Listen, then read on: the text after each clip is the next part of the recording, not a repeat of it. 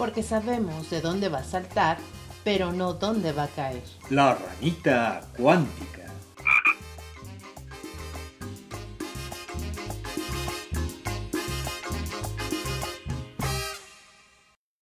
Batracios del mundo, sean ustedes bienvenidos a este último capítulo de la primera temporada de La Ranita Cuántica. En esta ocasión vamos a tratar sobre los reencuentros.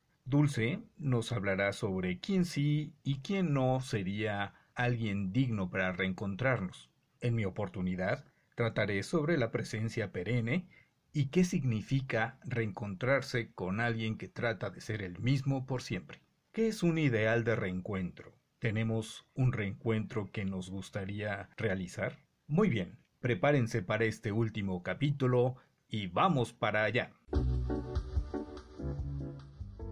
Si tuviera la oportunidad de hablar con un muerto, perdón que me dé risa, pero es que pensé en la Ouija y en brujas adolescentes y en esas cosas, y todavía no es Halloween. Bueno, si tuviera la oportunidad de hablar con un muerto, ¿qué le diría? Esto sería más cercano que incluso un reencuentro con una persona del pasado como un exnovio o un excompañero de trabajo, de clase, de o de alguna actividad, no sé, deporte. Pero bueno, pues resulta que sí hay una forma, digamos, espiritual, emocional, de hablar con los muertos. Ubicada en Japón es el teléfono de viento, una cabina blanca que el creador pues hace después de que su primo de cáncer, perdón, su primo enfermo de cáncer muere, entonces él se queda como con esta situación, no la puede procesar. Seis meses después crea esta cabina blanca con un teléfono y es ahí donde va a hablar de sus sentimientos generados obviamente por la pérdida de su primo. Argumentando, mis emociones no pueden transmitirse en un teléfono normal, prefiero que se las lleve el viento. Entonces, pues el teléfono de viento. Después del terremoto en esa, en esa ciudad, el teléfono está abierto al público. Es gratuito, no tiene ningún costo. Y lo leí en un libro que se llama Los Niños del Agua, de Irán Rubalcaba. Y él va ahí a resolver el duelo por su, por su hijo muerto producto de, según dice él, de un embarazo no deseado. Al final deciden tener el bebé y semanas antes de cumplir las 36 semanas, la que en ese momento era su mujer, pues tiene un evento desafortunado y pierde al bebé. Un bebé que ya le habían puesto hasta nombre y todo esto. Y 10 años después va a solucionar este duelo a este teléfono de viento. Lo más impactante de esto es que la persona que lo hospedaba le dice, uno hace casi cualquier cosa para evitar el dolor. Tienes que ir al teléfono de viento. Se pone en marcha Viaja ocho horas, finalmente llega al teléfono de viento, entra y todo lo que él había pensado en decirle a su hijo que ya tenía una década de haber muerto, pues se les fumó de las manos. Yo creo que esto es como cuando dices, el día que vuelva a ver a esta persona yo le voy a decir y,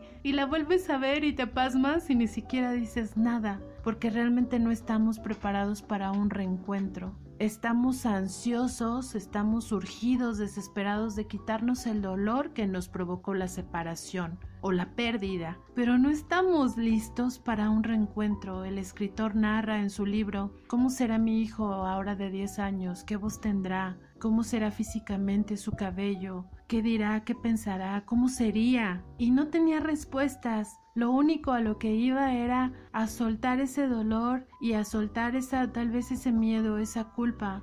El teléfono de viento al final sería solamente el auxilio para saber que tengo la posibilidad de tener contacto una vez más con aquello que perdí o con aquello que jamás voy a volver a ver.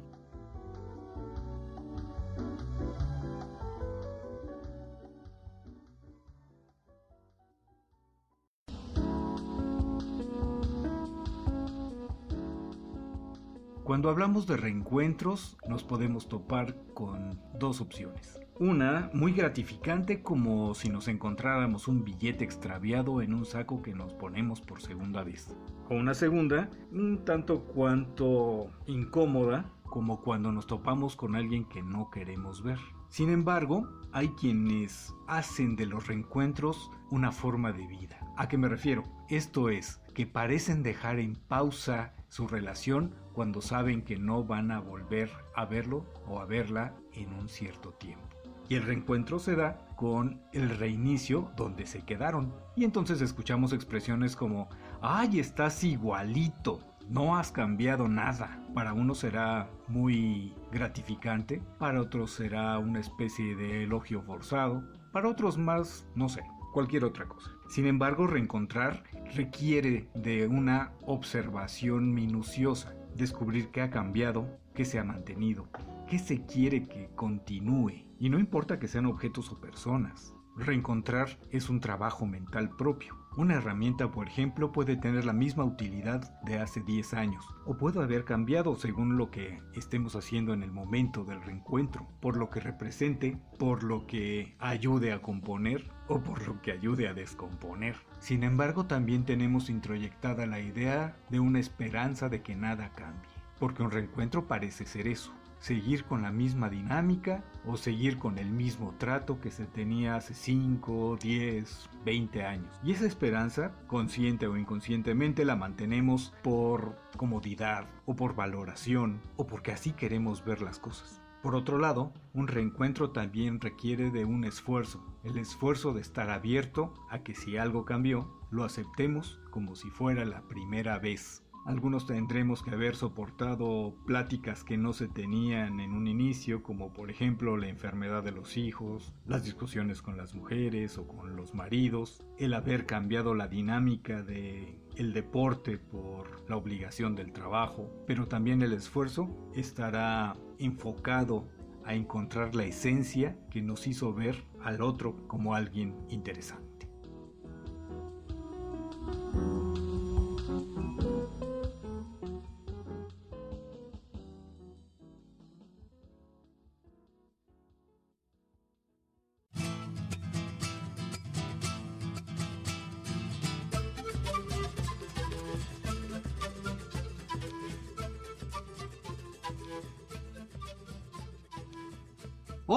Qué bueno que te reencuentro. Ya hasta parece que no te veía desde hace más de un año. Ay, qué un año. bueno, no, no, no, pues. no tanto tiempo. Bueno, no me des oportunidad de extrañarte entonces. No, sí te doy oportunidad de mm, extrañar y también de reencontrarnos. Muy bien. Y fuera de la melancolía que derramamos hace un momento, pues quisiera hablar de los reencuentros, pero que son edificantes, para empezar. Sin, sin meternos al... Eh, y ahorita lo, lo pensé, sin meternos tan profundamente porque no me gusta el chisme mío, no voy a filtrar ni a exponerme, pero tú y yo nos reencontramos. Sí. Ha sido muy divertido el reencuentro. Más vale no ha sido traumático, digo, porque hay eh, reencuentros que, oh, ya me traumé, no me lo volví a topar y como que me vuelve a abrir la herida. Pero este reencuentro ha sido más que, más que un reencuentro al estilo menudo. Con Ben Claridad y bueno, ahora el show de los 90 y tantas cosas que de reencuentro, ha sido un momento de aprendizaje completo porque es descubrir a la persona, vaya, te vuelvo a ver, luego descubro y luego ya estamos aquí en la ranita. Muy bien. Eh, sí, bueno, en mi caso, aparte del reencuentro físico, del reencuentro personal, también ha sido un reencuentro con prácticas profesionales. Esto de hacer audio, pues era más parte de mi carrera que de la tuya, pero no lo había tomado en serio hasta este momento. Es un reencuentro. Es un reencuentro. Gracias por ello. Sí, gracias. Ya sin intimidades, por favor. No, pues. Porque es horario de niños. Ajá. Bueno, y si adultos nos escuchan, pues también mejor luego les contamos el chisme en la segunda temporada. Mm, bueno, ahora, ¿con qué te reencontraste, aparte de mí por supuesto, que haya sido un doble aprendizaje? Doble aprendizaje. Mm. Puede ser, eh, sí lo quería, pero ahora ya no, o no lo quería, pero ahora sí. Con mi material de, de pintura. Ajá. De esas veces que estás limpiando, dices que hay aquí. un pincel, unas acuarelas ya más secas que el desierto de Sonora. Este, dije, ay, como que quiero habilitarlas. No, no se puede. ¿Qué hago? ¿Qué hago? Y era como este, ¿qué hago? ¿Cómo las, las revivo? Videos en YouTube. Ah, no se pudieron revivir. Compré unas, pero usando los viejos pinceles. Funcionó. Luego tuve que renovar obviamente los pinceles y retomé pintar. Fue un buen reencuentro, o sea, fue, estaban ahí esperándome. Podría ser esto. Eso, eso suena cruel, perdón. Estaban abandonados. Ah. ¿Se aplica? Pues sí, olvidados en algún sentido. Retomo lo- mi intención de pregunta. ¿Podría ser esto un ideal de reencuentro? ¿Que así deberían ser todos? Bueno, si vamos al ideal de reencuentro, entonces vamos a romantizar un reencuentro, ¿verdad? Mm, Romantizar no sentido de pareja únicamente, sino vamos a ponerle un escenario a la Disney, ¿no?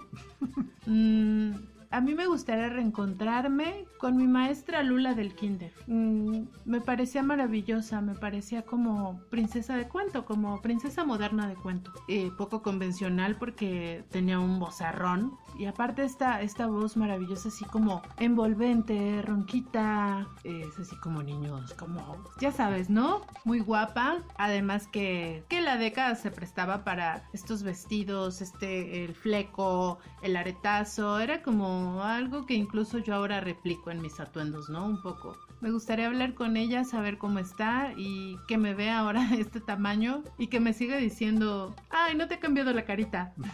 ¿no? Y, y poder, este, solo poder verla, platicar un- unos minutos con ella. mm, muy bien. Suena interesante. ¿Tú te enamoraste de tus Miss de, de Kinder? Sí, como no, me acuerdo de muy bien de Rosita. Bueno, la imagen que me sea- hice de Rosita, realmente. Ojalá los que nos escuchan pudieran ver tu cara de, Ay, sí, no. me acuerdo muy bien de Rosita. Mm. Rosita, hola, mi Rosita. Claro, si me dijeran, a ver, haz un retrato hablado, no. No. No, no, me- tengo un recuerdo romantizado de ella, por supuesto. Y sí, llegué a discutir con algún niño porque yo quería estar junto a la maestra, ¿no? Pero no, no me gustaría reencontrarme con ella porque ya mi visión adulta ya no sería tan benévola con ella. Tal vez, además ella debe tener unos 80 años. Sí, ya, ya no sería Rosita. Ya Pero- sería Doña Rosa. Ah, sería Doña Rosa.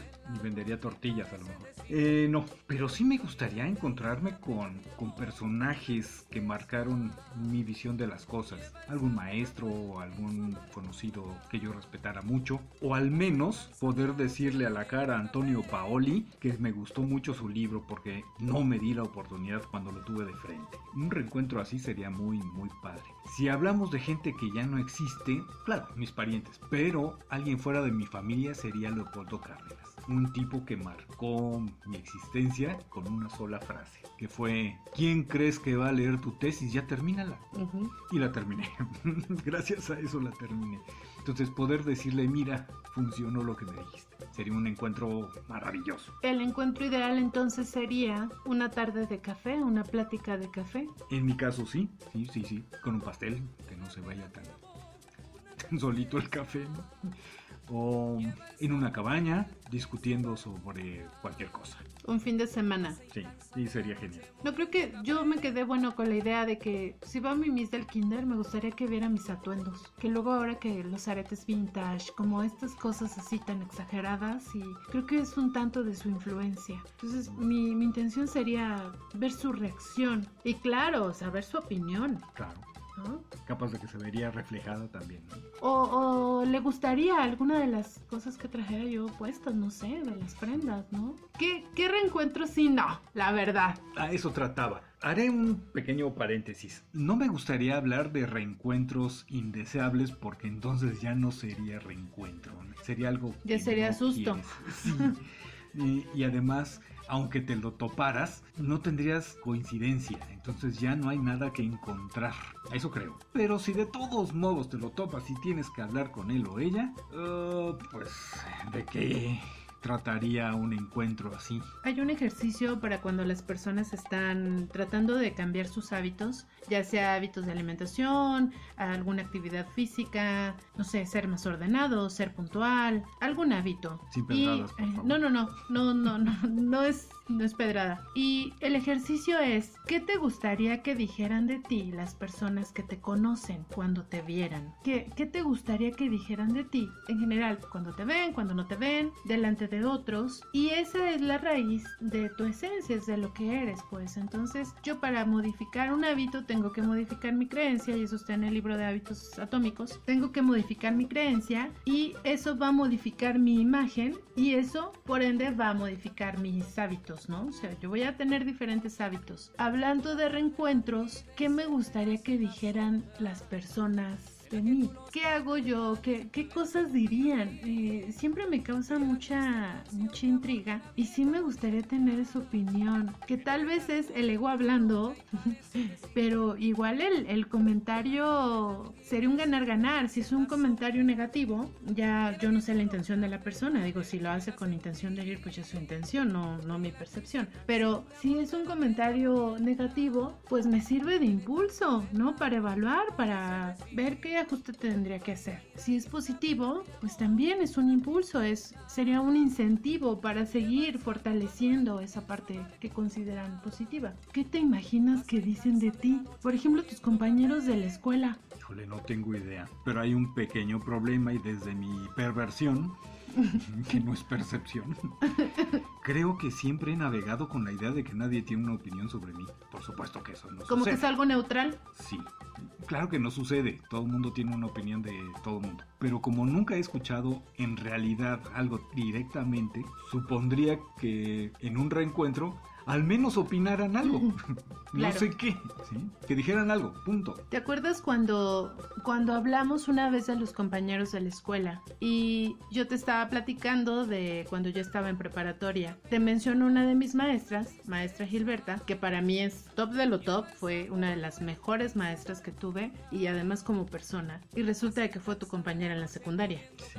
La opinión que tú tienes de ella, de conocerla desde la secundaria y la opinión que yo tengo de ella, que la verdad que mi admiración y respeto, es la misma. Sí. Hay Y- que, hacer, hay, hay que hacerle un- una nota, hacérsela llegar, para que realmente tenga esta, esta opinión tan, pues de tanta coincidencia. Y bueno, se me hace de lo más natural porque siempre le he considerado como una persona de una sola pieza. ¿no? Claro, claro. Como Entonces, dicen garbanzo de libra, de Tal las que vez, ya no sí. hay. O sea, que Sí, hay sí, sí. muchas expresiones para hablar de una persona así de, de, de este reconocimiento, ¿no? De este valor. eh, nunca se lo he dicho, no, no me he dado la oportunidad. Bueno, si nos está escuchando, Esperemos. ya vas a ver algo de lo muy bueno que pensamos de ella. Eh, pero creo que de alguna manera se lo he hecho saber. Así a cuentagotas quizá, ¿no? Pero creo que sí me faltaría decirlo. Y por ahí yo creo que también viene mi percepción de que los demás no tienen una opinión sobre mí. Porque como yo no externo muy seguido lo que pienso de los demás, creo que los demás tampoco lo tienen. ¿no? Y no porque yo no la tenga, sino porque no me busco la oportunidad. Por ejemplo, tuve una jugadora de voleibol que en proporción fue la que más avanzó en su juego. Es decir, de no saber nada a poder rematar un balón fue un salto inmenso. Las otras más o menos tenían una idea y avanzaron, pero al mismo nivel que ella llegó. El avance de cada una, pues en proporción, fue mayor el de esta que acabo de hacer mención. Ivonne. Pero nunca se lo dije. Entonces, quizá de los pocos arrepentimientos que pudiera tener sería eso, el no decirle a las personas lo que pienso de ellas. Lo bueno, claro, lo malo se me nota en la cara. Me pasó hace como 15 días. Fui a un centro comercial con mis papás por un regalo de graduación para mi hermana y la, la vendedora, wow, su trabajo.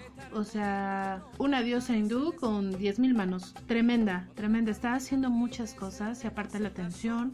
Estaba en un momento de mucho estrés, la tienda por cerrar, ella por sus comisiones, o sea, todo tenía en contra, pero ella se mantuvo atendiéndonos así con, con esta calidad, mencionando lo que, lo que dices que luego no le decimos a las personas lo que pensamos, ¿no? Y porque no sé si la vuelva a ver.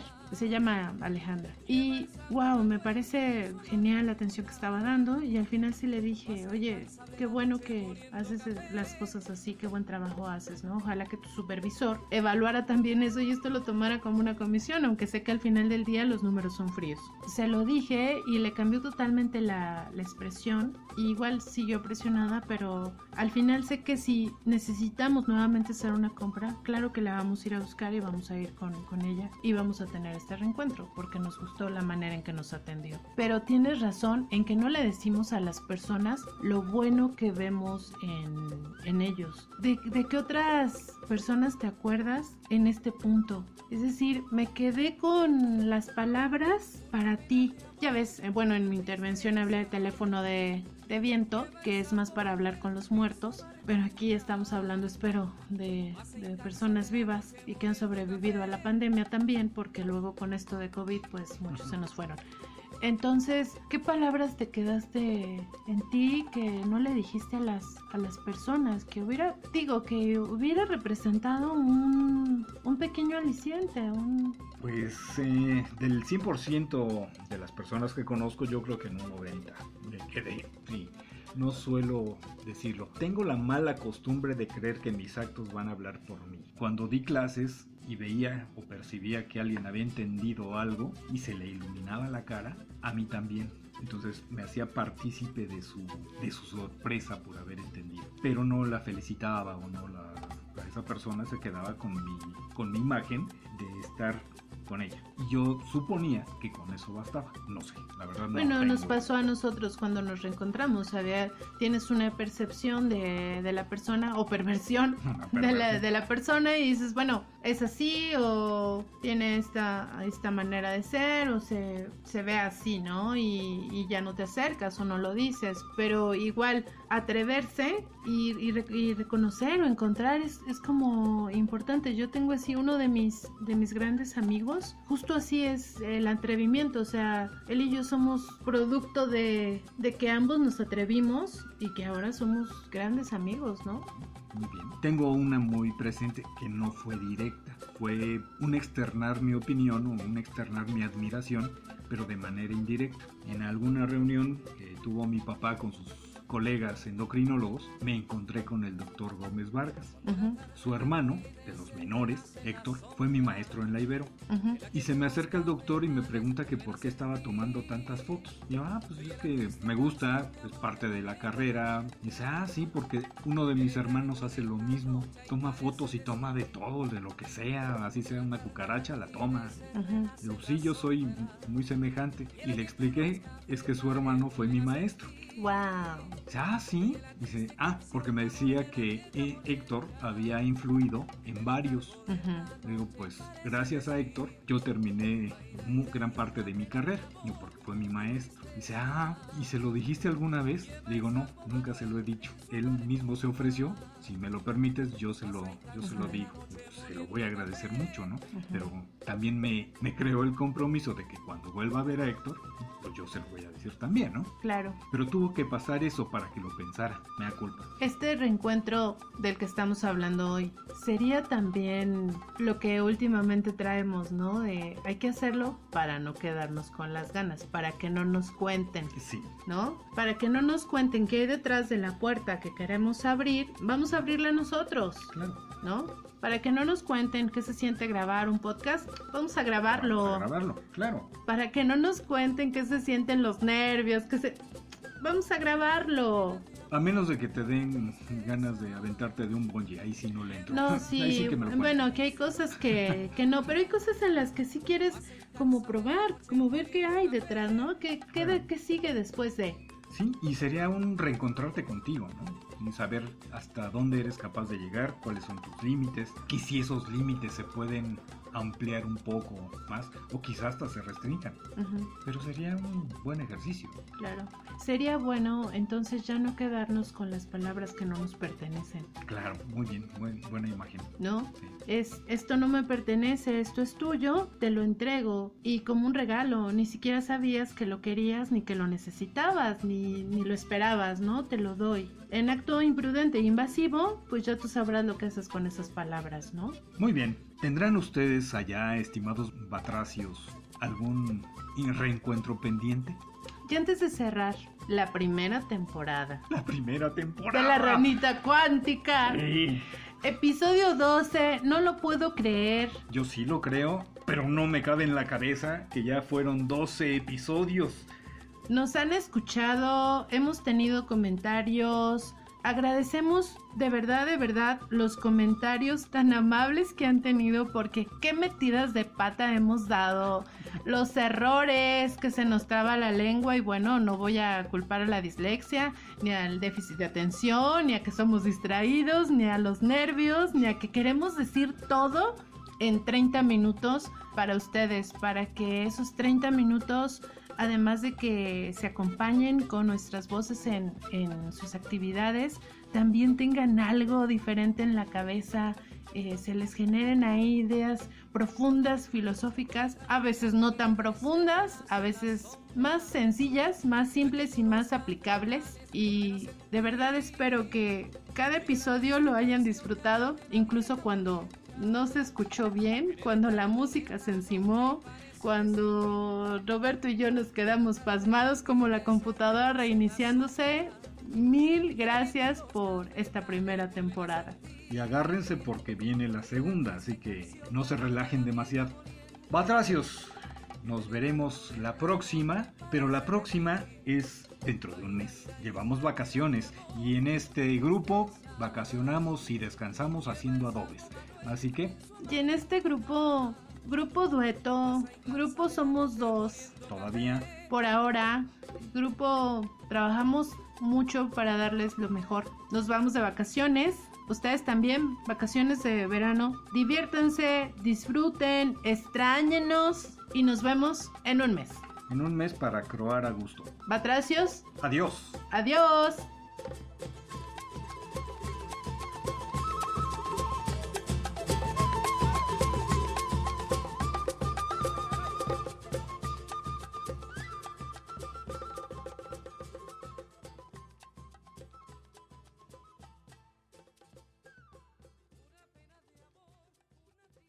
Barroso Espinal Editores, el espacio para que tus letras tomen forma.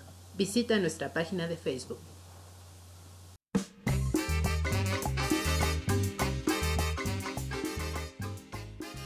Porque sabemos de dónde va a saltar, pero no dónde va a caer. La ranita cuántica.